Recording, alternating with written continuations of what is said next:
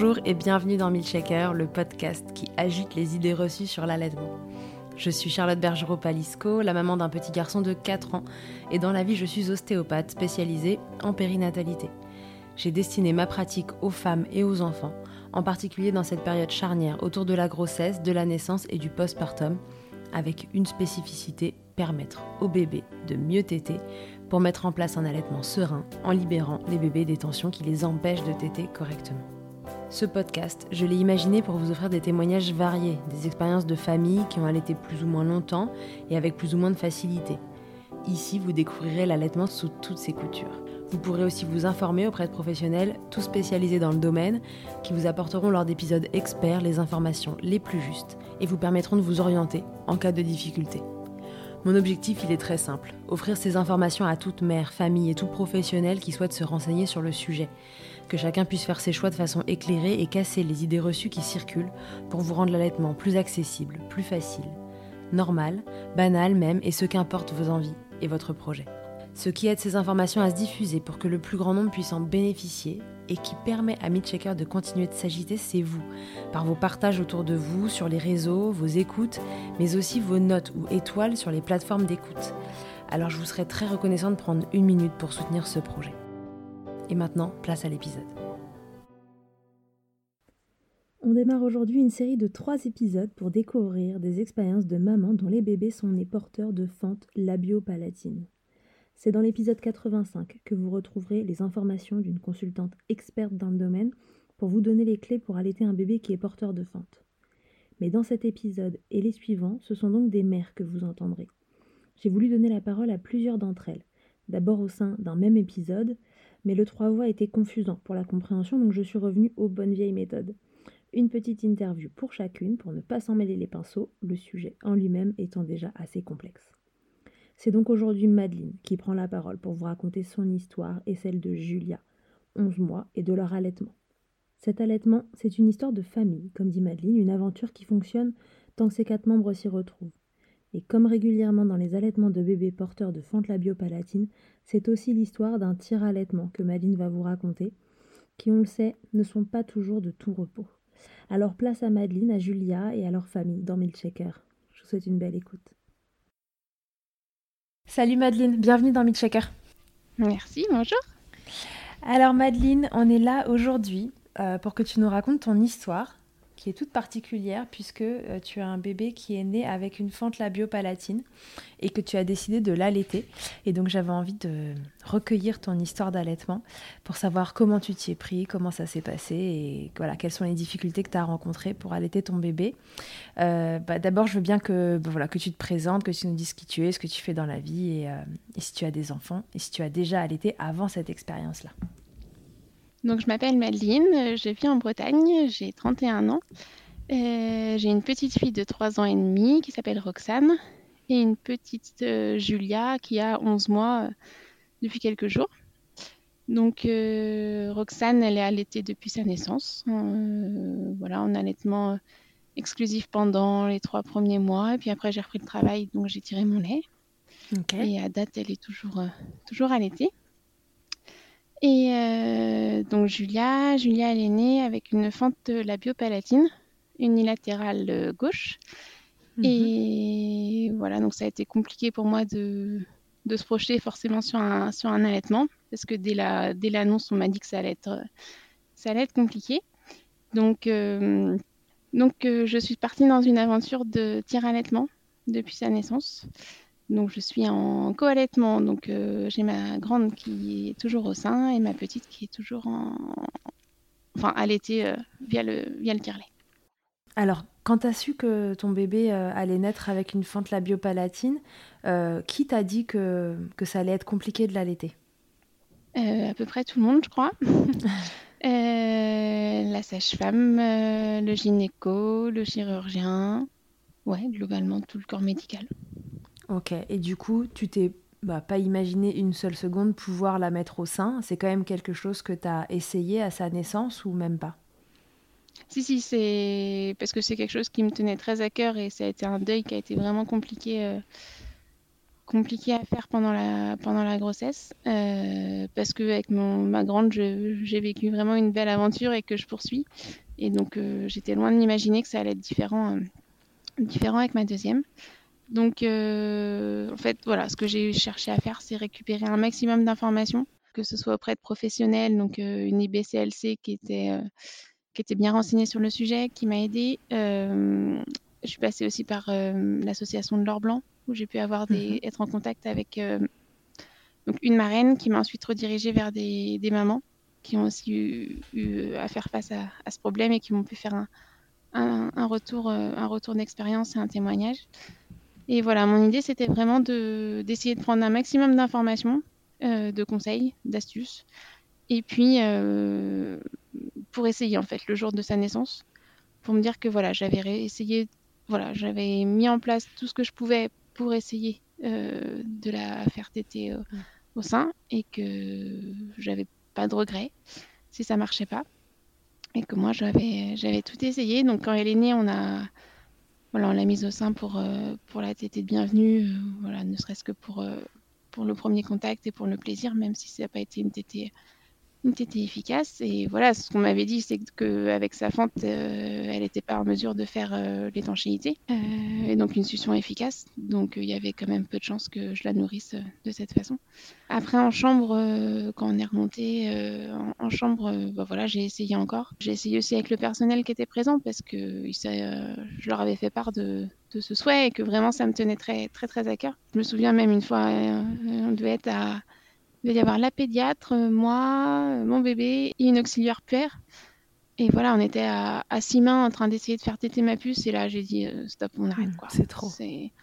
pour essayer de lui trouver une position qui soit favorable. Après, on a essayé de mettre en place un bout de sein. Mmh enfin voilà, elle, elle s'énervait. Moi, j'en profitais pas du tout. plus elle s'énervait, plus elle avait faim. Et, et on est rentré dans un truc où, voilà, soit je lui proposais pas au bon moment. Et quand je lui proposais, c'était trop tard. Elle avait déjà trop faim. Enfin voilà, on n'a pas réussi en tout cas à trouver notre rythme, notre rythme de croisière. Donc euh, très rapidement, dès le lendemain, en fait, euh, je suis partie dans une aventure de, tir allaitement. Alors du coup, ce tir allaitement, tu l'as mis en place, bah, voilà, dès euh, J2 finalement.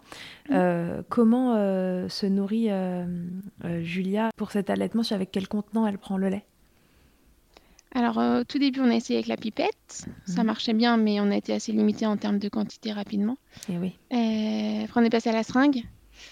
Pareil, euh, la quantité limite. On a essayé la soft cup, mais on n'a pas trouvé ça hyper pratique. Ça, enfin, ça en mettait un peu partout. Ouais. Je sais pas si c'est l'effet de la fente ou pas, mais enfin voilà. Et je voyais mon lait qui coulait en dehors de sa bouche et franchement, j'avais tellement de mal à le tirer déjà que ça me faisait trop mal au cœur. Donc on a dit stop. Même pour elle, il fallait la changer et tout. Elle était mouillée, ça n'avait pas d'intérêt. Donc c'est pareil, assez rapidement, euh, en 3-4 jours, on est passé au biberon, euh, ce qu'ils appellent le spécial NID, là, avec la, la tétine Aberman. D'accord. Qu'est-ce que c'est que cette tétine euh, Elle vient d'où? Qu'est-ce qu'elle a de particulier? Donc c'est la tétine spéciale NID, la tétine Aberman de chez Medela. Mhm. Donc en fait, c'est une tétine euh, rallongée avec une fente, avec une fente, avec une, euh, une valve. Euh, et en fait, la, la, personne qui donne le biberon, donc elle doit, elle peut faire, enfin, elle peut faire venir le lait dans la tétine. Et puis après, avec un système de, de pression avec les doigts, on aide le bébé à, à, récupérer le lait dans la mesure où le bébé est pas, est pas capable de, de coincer entre, la tétine entre sa langue et son, son palais. Oui, d'accord. Parce que donc Julia, elle a une fente labiopalatine qui va assez loin sur le palais et donc mm. qui fait communication avec, euh, avec la sphère euh, ORL, les, la cavité nasale. Donc ça, c'est le principe euh, des fentes labiopalatines, mais assez profonde pour qu'elle puisse à aucun endroit en fait venir appuyer vraiment sa langue là-haut et ensuite faire la dépression, c'est ça? Alors ça, c'était vrai au début. Mm. après, assez rapidement, quand elle a récup... enfin, quand elle a grandi en fait et qu'elle a pris du tonus, nous, on, ne l'était plus du tout. D'accord. Euh, elle faisait elle-même avec sa langue, elle avait la force de. Soit elle positionnait la tétine euh, du côté droit où elle n'avait pas sa fente. Ouais. Je pense que. Enfin voilà, elle a trouvé son astuce à elle en fait pour, euh, pour être autonome. D'accord. Et ça, au bout de combien de temps elle a trouvé? J'aurais pu dire, mais ça n'a pas été très long, je dirais trois mois, ça a été assez rapide. Hein. Est-ce que à ce moment où elle, elle, se met à trouver une solution, tu t'es dit, tiens, est-ce que j'essaye de la remettre au sein ou non? Tu avais fait le deuil de ce projet-là et tu t'es dit, maintenant on est bien comme ça, ça roule est-ce que c'était envisageable déjà de la remettre au sein plus tard? Ah bah Après, c'est sûrement envisageable. Euh, Est-ce que je l'ai envisagé? En fait, j'y ai beaucoup pensé, mais je l'ai jamais osé. Parce que, parce que déjà, ça demandait une énergie folle entre ma grande, euh, qui est encore au sein, euh, le tirelet euh, qui revient toutes les trois heures, plus lui donner le bib. Voilà, c'est un rythme quand même hyper effréné. ça a été hyper difficile pour moi à J plus 2, J plus 3 là, de lui donner le, le biberon, parce que mhm. clairement, j'en avais pas envie. Ah Et il a fallu que je chemine. J'avais pourtant cheminé pendant la grossesse, mais pas suffisamment à l'époque pour, voilà, pour me dire qu'effectivement, elle allait pas y arriver comme moi je l'avais souhaité et mhm. qu'il allait falloir qu'on trouve notre, notre système à toutes les deux. Et avec voilà, avec toute cette énergie euh, qui a été mise en, en place, j'ai pas voilà, faute de temps ou faute de savoir comment faire, j'aurais j'aurais j'aurais bien aimé faire ne serait-ce que de la tétée euh, câlin parce que finalement je sais qu'elle n'arrivera pas à se nourrir euh, à se nourrir comme ça mais voilà, j'ai pas trouvé le moment, j'ai pas trouvé la façon de, de le faire. J'ai peut-être pas osé non plus et parce qu'on était partis dans une relation complètement différente. Enfin, Voilà, mhm. après, quand elle est, elle est, quand même dans mes bras, hein, quand elle prend le biberon, hein, c'est pas le souci, mais mais il n'y a pas ce côté, ce, voilà, ce côté contact euh, direct, en tout cas. Voilà. En tout cas, tu avais cheminé dans euh, un sens et il était plus trop question de, de recheminer dans l'autre. C'est ça. Alors après, voilà, les dents ont poussé aussi. Et euh, ça m'a fait peur. Enfin, je suis pas rassurée pour le coup mhm. de la remettre au sein. voilà. Après, c'est encore quand même quelque chose que j'ai dans un petit coin de ma tête. Euh, que j'ai pas totalement abandonné. J'ai vu, euh, j'ai vu une orthophoniste la semaine dernière euh, dans le cadre du suivi pour Julia et voilà, elle me proposait éventuellement au prochain rendez-vous là au mois d'avril de d'essayer de refaire voilà ne serait-ce que un contact ou une mise au sein pour, pour la partie câlin. ok. Au moins essayer. En fait, je sais pas comment m'y prendre en fait. D'accord, oui. Là, tu as, besoin d'accompagnement si jamais tu, mm. tu tentes quelque chose comme ça. Et je sais pas vers qui me tourner pour le coup, pour avoir de l'accompagnement. Bah, vers ton IBCLC qui était spécialisé là-dedans, non? Ouais, après, elle n'est pas sur place. Enfin, elle est, euh, ah je peux pas la voir physiquement, en fait. Je crois que j'ai besoin de quelqu'un à côté de moi qui me, qui me guide un peu.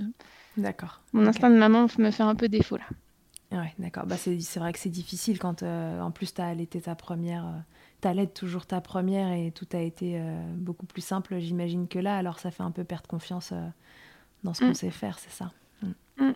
Concernant le, suivi, justement, là, tu, en parlais de Julia, euh, les éventuelles opérations euh, qu'elle a, enfin les éventuelles, les opérations euh, qu'elle a ou qu'elle va avoir. comment ça se passe pour elle? Alors, Julia, elle s'est fait opérer à 7 mois. donc à Rennes avec fermeture donc du palais mou, donc mhm. le fond du palais, et reconstruction de la lèvre et de la narine. D'accord. Donc suite à ça, elle a eu 4 mois de conformateur. Donc c'est un petit module en plastique qu'on met dans les deux narines pour, euh, pour éviter qu'elle s'affaisse. D'accord. Et qu'on maintient avec un scotch sous le, sous le nez. Pendant 4 mois? Ouais. Ah, Donc là, tu vois, on est le 7 mars et on l'a enlevé samedi et c'est ah trop le pied. Ah génial. Parce que parce qu'en fait, on profite enfin de son visage. Ouais, d'accord. Oui, parce que du coup, la première reconstruction qu'elle a eue, ça aura été à 7 mois. Euh, parfois, ça arrive plus tôt, en particulier au niveau de la, de la lèvre. Ils, peuvent euh, mm. essayer de reconstruire plus tôt, mais pour vous, ça aura attendu 7 mois. Donc, en fait, tu viens de redécouvrir ton bébé là. Ouais, alors après, le, conformateur, il, on le changeait et parfois il tombait. Mais, et quand il tombait, on, l'enlevait pour le remettre, mais, euh, mais c'est pas pareil, quoi. Voilà. En termes d'alimentation, pour elle, l'opération a changé quelque chose ou vous êtes resté sur le même rythme et ça s'est bien passé? Elle est toujours avec cette même tétine qui fonctionne pour elle? Alors, on est toujours avec cette même tétine parce qu'elle fonctionne.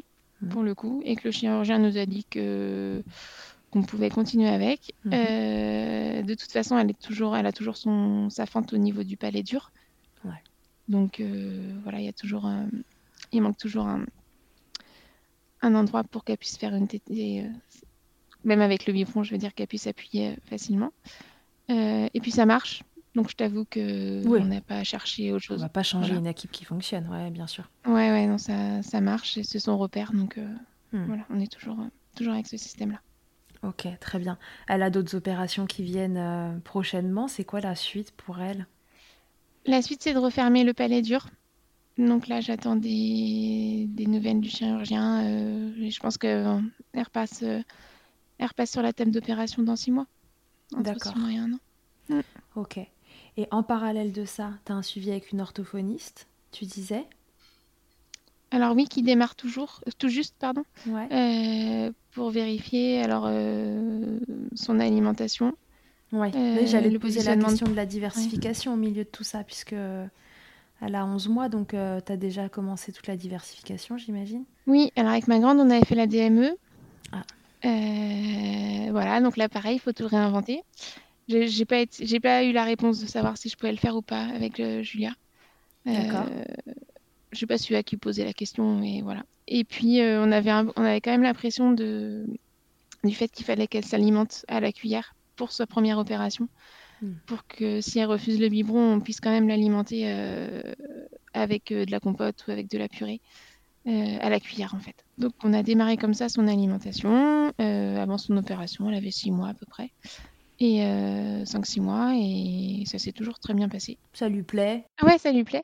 Ouais, ouais, non, ça lui plaît. Et donc, en fait, voilà. Donc, au départ, c'est nous qui lui donnions à manger pour l'opération. Comme ça, elle était prête le jour J. Elle était entraînée, entre guillemets.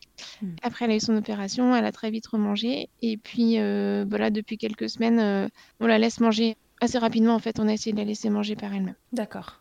Euh, donc, on est sur un, semblant de DME. voilà, une formule un peu hybride, là où elle en met quand même partout. mais on n'est pas sur, euh, voilà, je suis pas sur des grosses têtes de brocoli et je suis pas sur des, des gros morceaux qui pourraient peut-être se coincer ou pas, je sais pas. Mais en tout cas, voilà, elle, se nourrit par elle-même et, et elle mange des morceaux euh, tendres.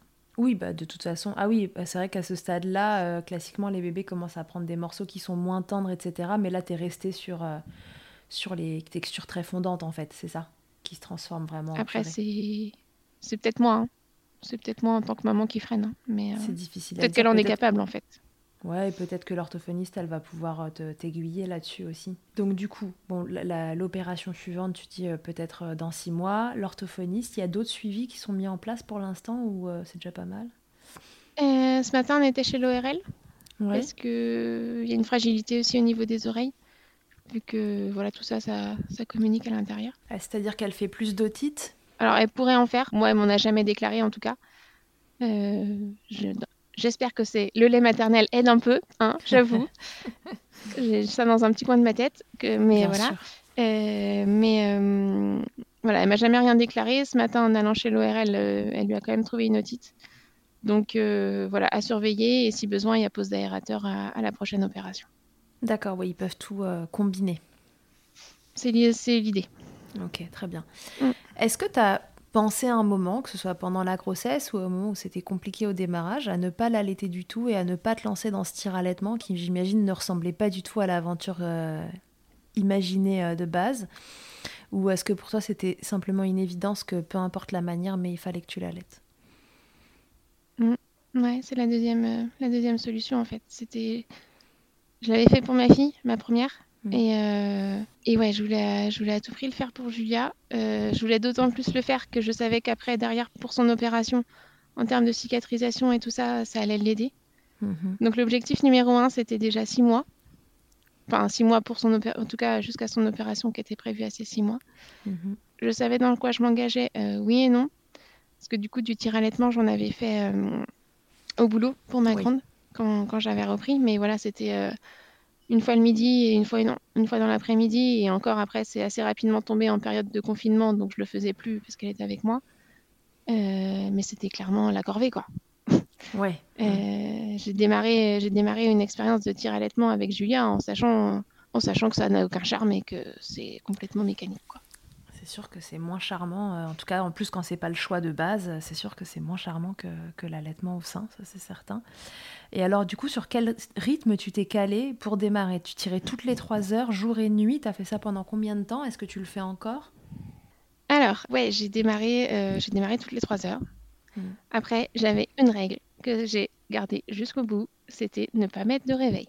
Et ça, ça m'a sauvée, vraiment, je pense. Ouais parce que sur, sur des groupes un peu particuliers et spécialisés, là, j'avais lu c'est toutes les trois heures, euh, telle heure, telle heure, euh, telle heure, etc. Et je me suis dit, mais c'est juste pas possible dans ma vie actuelle, en fait, de rythmer autant les choses et, et de faire ça comme ça.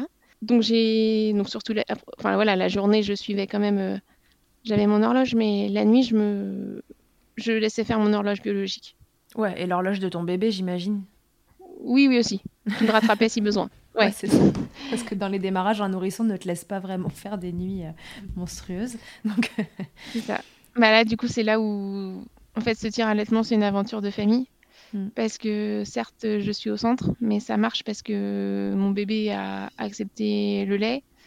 Mon lait a accepté aussi mon lait décongelé par la suite, ce qui n'était quand même pas gagné au début. Euh, j'avais plein de stocks au congèle et elle n'en voulait pas. Ah, c'est vrai, ah, elle faisait partie de ces bébés qui voulaient pas du lait congelé parce qu'il avait un goût particulier Ouais, ouais, ouais. Tu as fait quelque chose pour euh, remédier à ça? Je crois qu'on me dit qu'il faut le chauffer, tu sais, à 60 degrés avant de le congeler. Est-ce que tu as mis en place une stratégie différente ou... C'était enfin, c'était ingérable, quoi. Enfin, en bah termes d'organisation, je pouvais pas. Voilà, ça passait pas. Et elle a fini par accepter, du coup, spontanément.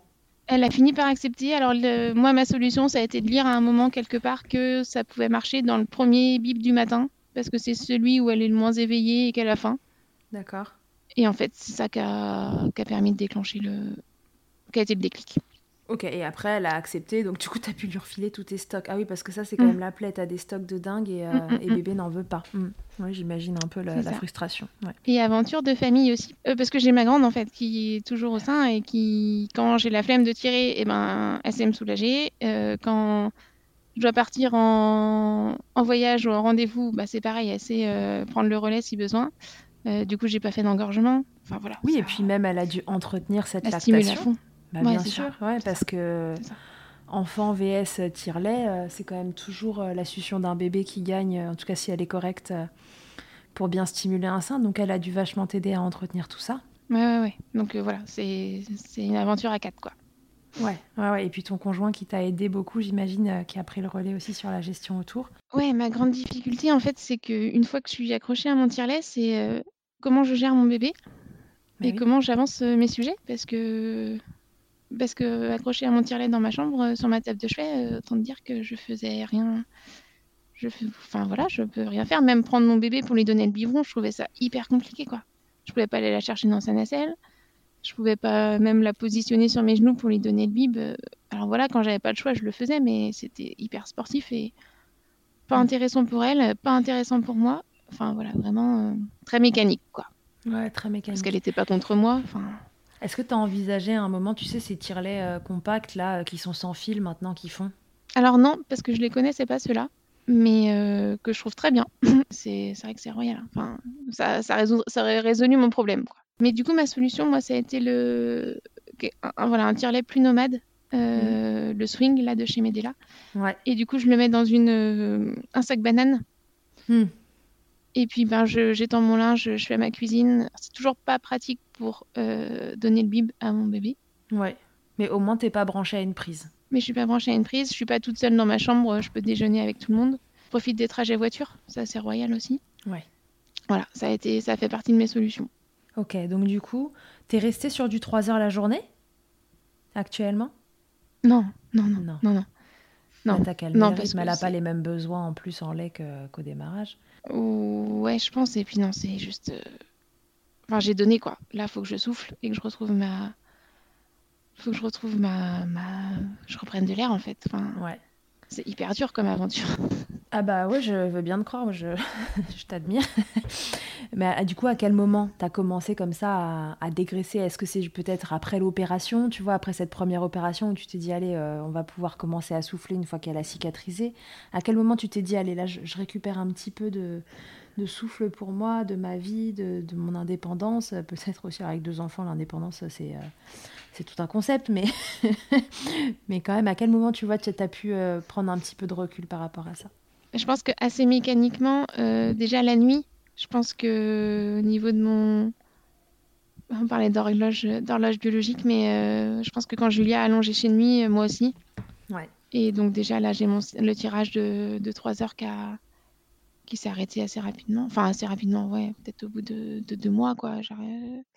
C'était terminé. Et puis.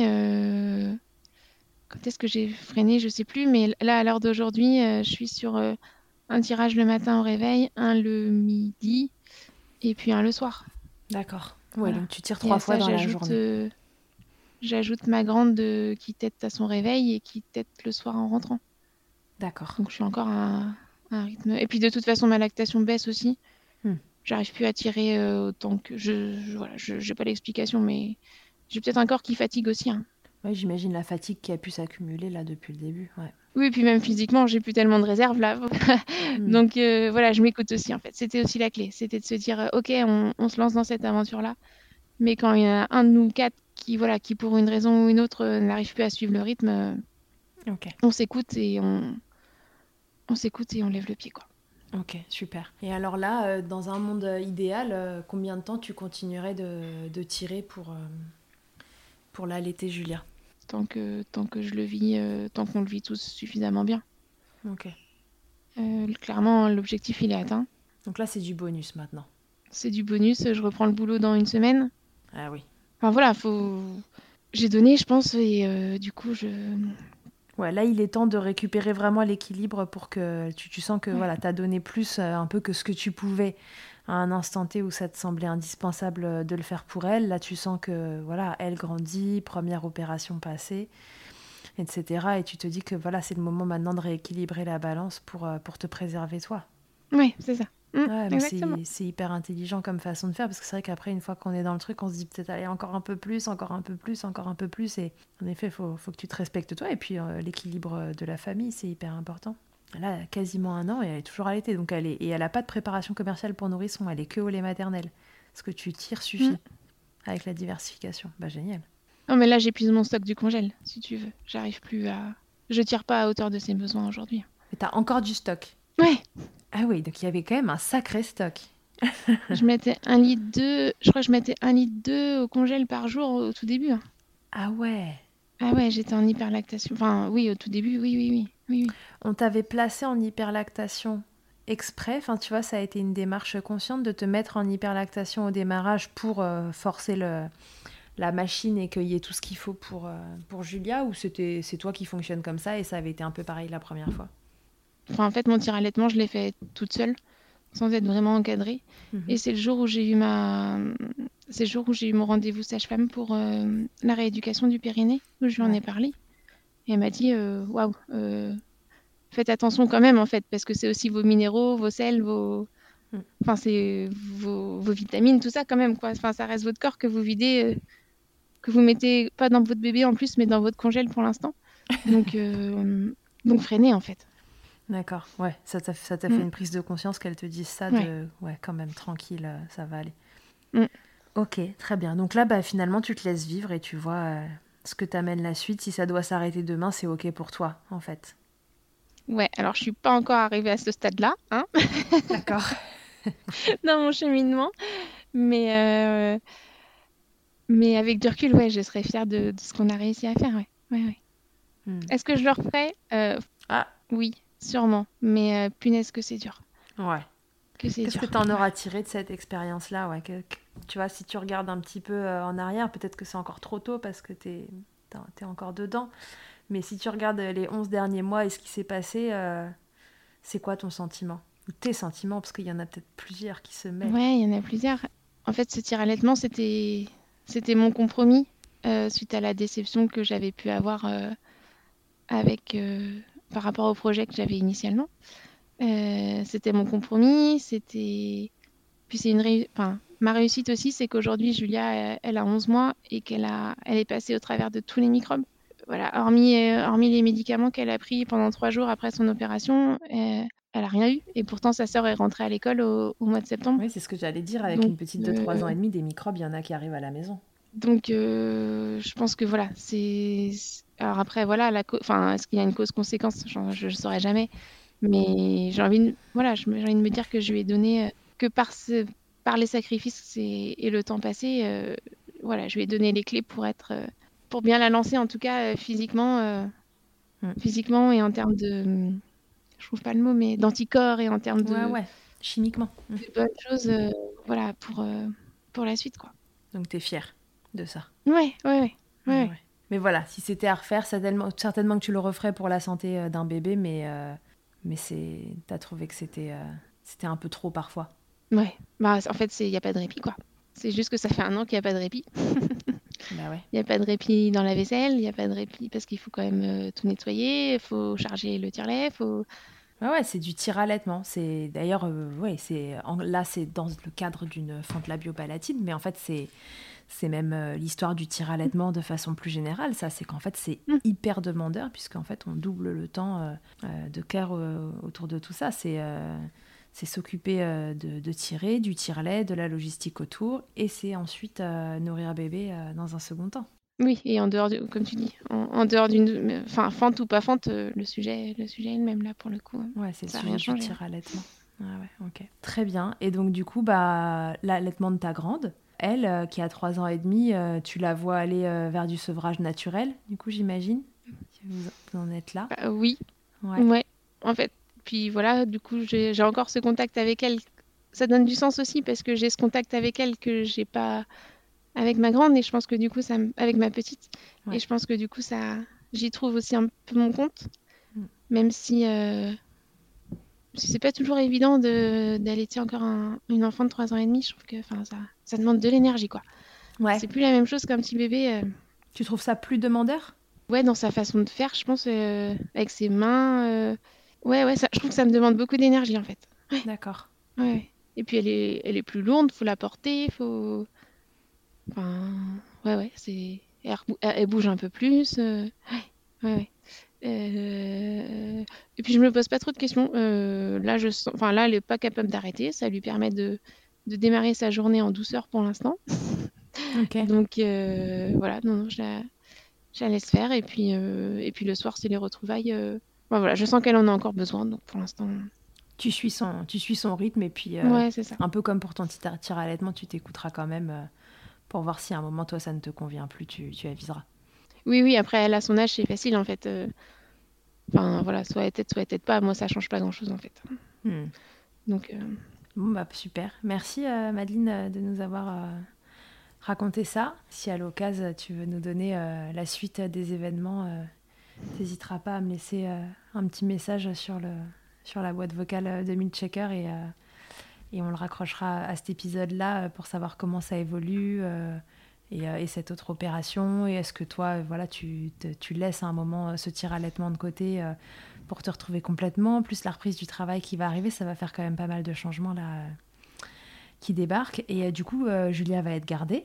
Est-ce que euh, la, la prise du biberon, c'est quelque chose de vraiment, de ce biberon-là, pardon, c'est quelque chose de facile à faire et que l'assistante maternelle avec qui elle est et, et au fait tout ça, comment vous vous y êtes pris? Ça, c'est intéressant.